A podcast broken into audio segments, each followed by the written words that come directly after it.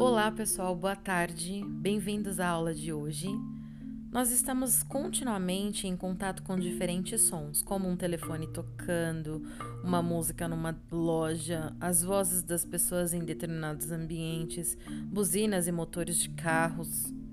Mas você já parou para pensar o que é o som? Como ele é produzido? Por exemplo, além da minha voz, você ouve algum som nesse momento? Será que existem sons perigosos para a nossa saúde? São essas questões que nós iremos tratar na aula de hoje. Vem com a gente. Todos os sons têm algo em comum, desde o criquilar, que é o cantar dos dos grilos, né, até o ronco do motor de um avião. São formas de energia que se espalham por meio de vibrações. Essas vibrações podem se espalhar pelo ar ou outro material, como a água, madeira e vidro.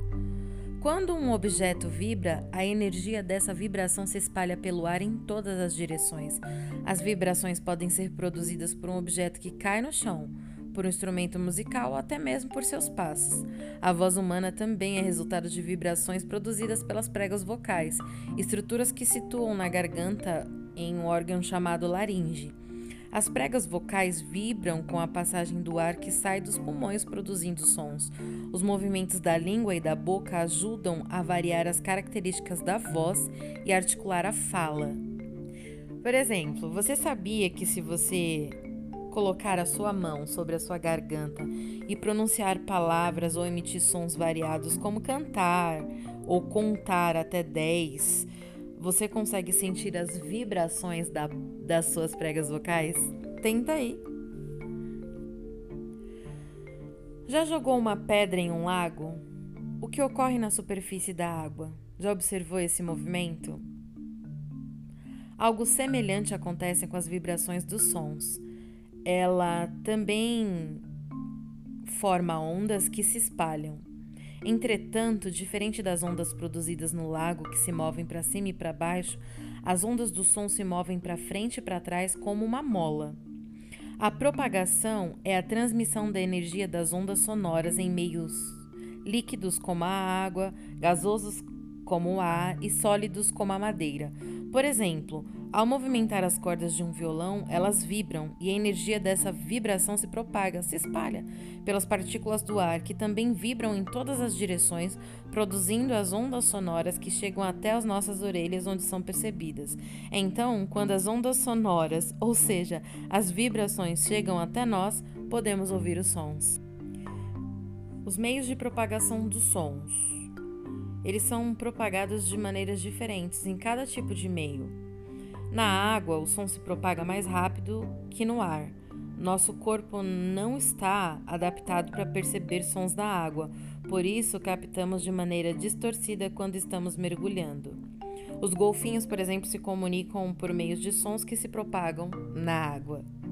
Nos meios sólidos, como a madeira ou o metal, o som se propaga mais rápido que no ar. Se a gente encosta o ouvido em um som de madeira, podemos escutar os passos de uma pessoa antes dela chegar. No espaço sideral, entre os planetas e as estrelas, como se trata de um espaço vazio onde não existe ar ou outras partículas, as vibrações dos sons não se propagam. Nossa. Interessante isso, né, gente? Vamos ver, será que a gente sabia? As ondas sonoras são muito, mas muito rápidas. Em um segundo, elas viajam cerca de 340 metros pelo ar. Mas será que existe algo ainda mais rápido que o som? Existe, no caso é a luz. Você já reparou que durante uma tempestade vemos um relâmpago antes de escutarmos o som do trovão? Isso acontece porque a luz se propaga cerca de um milhão de vezes mais rápido do que o som. Gente, que máximo isso, né? A gente tem entendido que os sons são as vibrações que chegam até cada um de nós. Mas como podem existir tantos sons diferentes, como um zumbido das abelhas, o ruído do motor de um carro e os variados sons dos instrumentos musicais? O que há nessas vibrações que faz com que os sons sejam diferentes uns dos outros? A acústica é a ciência que estuda os sons, e é aí que a gente entra com a nossa seletiva muito top. A partir de agora, a gente vai encontrar três características do som: intensidade, tom e timbre. Vamos falar sobre a intensidade? Quando dizemos que o volume da televisão está muito alto, estamos nos referindo à intensidade do som. A intensidade, também chamada de sonoridade, é usada para definir se um som é fraco, baixa intensidade, ou forte, alta intensidade. O que faz um som ser mais intenso ou menos intenso? Quanto maiores forem as vibrações de uma onda sonora, mais intenso será o som, e quanto menores forem as vibrações de uma onda sonora, menos intenso será o som. Quando a gente pede para alguém deixar o som mais alto, estamos fazendo um pedido incorreto. O correto seria aumente o volume, pois na verdade estamos alterando a intensidade do som, deixando-o mais forte. O que é o tom? O tom é a característica que nos permite diferenciar e classificar um som considerando sua altura. De acordo com o tom, sons podem ser graves quando as vibrações são mais lentas ou agudos quando as vibrações são mais rápidas. Em geral, as vozes das mulheres e das crianças são mais agudas do que as dos homens, que são mais graves. A gente pode falar do instrumento tuba. Ele é grave, pois suas vibrações são mais lentas. Já o violino, ele tem um som mais agudo, pois as vibrações são mais rápidas. E o que seria o timbre, gente? Conseguimos identificar quando uma mesma música é cantada por pessoas diferentes.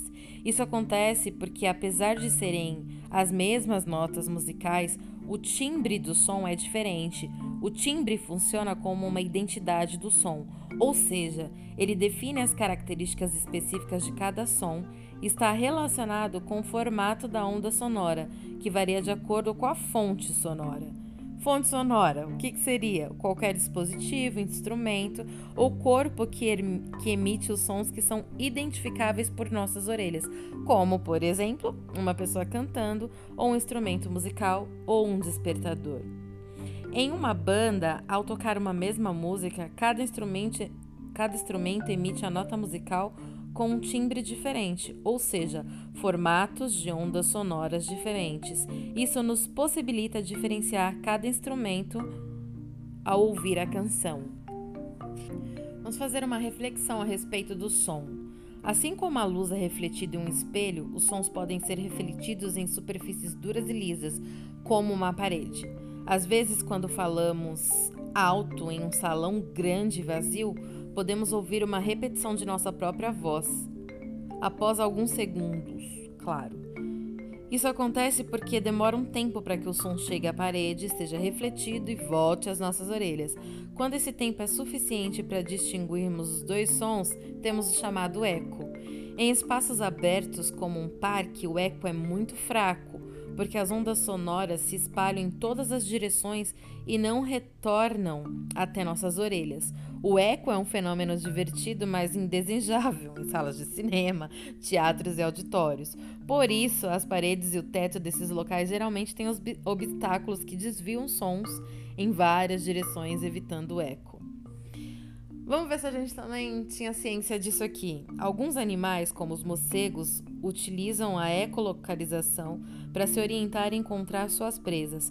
O morcego emite sons muito agudos, quais não conseguimos ouvir, que são refletidos no corpo da presa e voltam para ele, ecos, analisando a direção da onda sonora refletida e o tempo que ele leva para captá-lo. O morcego identifica onde está presa. Gente, que sensacional! As ondas sonoras, elas se transformam nos sons que ouvimos. Isso é possível pelo sentido da audição, que capta e interpreta os sons. Nossas orelhas são formadas por diferentes estruturas, as quais transformam as vibrações em sinais que são interpre interpretados pelo cérebro como sons.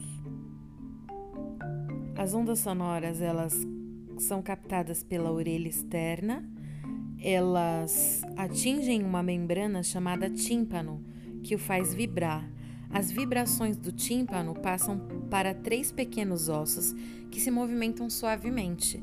As vibrações dos pequenos ossos passam para um líquido que fica dentro de um órgão em formato espiral. Esse líquido ele se move e estimula nervos que levam informações ao cérebro. O cérebro interpreta as informações das vibrações como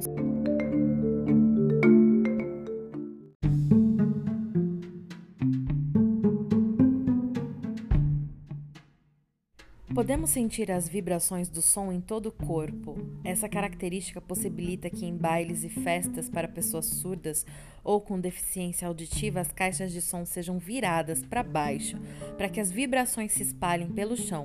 Assim todos podem dançar ao ritmo da música. As pessoas surdas também têm uma forma própria de se comunicar por meio de sinais. No Brasil é utilizada a língua brasileira de sinais, que é a segunda língua oficial em nosso país e pode ser usada tanto pelos surdos quanto por pessoas que escutam. Outros países têm sua própria língua de sinais e uma mesma letra, objeto ou fenômeno podem ser identificados com um sinal diferente em cada país. Muito interessante a gente perceber que o surdo consegue sentir a vibração. Vamos falar da poluição sonora para acabar? Será que faz mal à saúde? Claro. Ambientes barulhentos ou sons intensos podem causar estresse, irritação e dores de cabeça. Além disso, sons muito intensos podem ferir estruturas internas da orelha, causando problemas de audição. Por isso é importante evitar assistir a televisão ou, galera, ouvir música principalmente com fones de ouvido, em que o som esteja com um volume muito intenso. Pessoas que trabalham em locais barulhentos devem usar, por exemplo, os EPIs, né? Que é equipamento de proteção individual.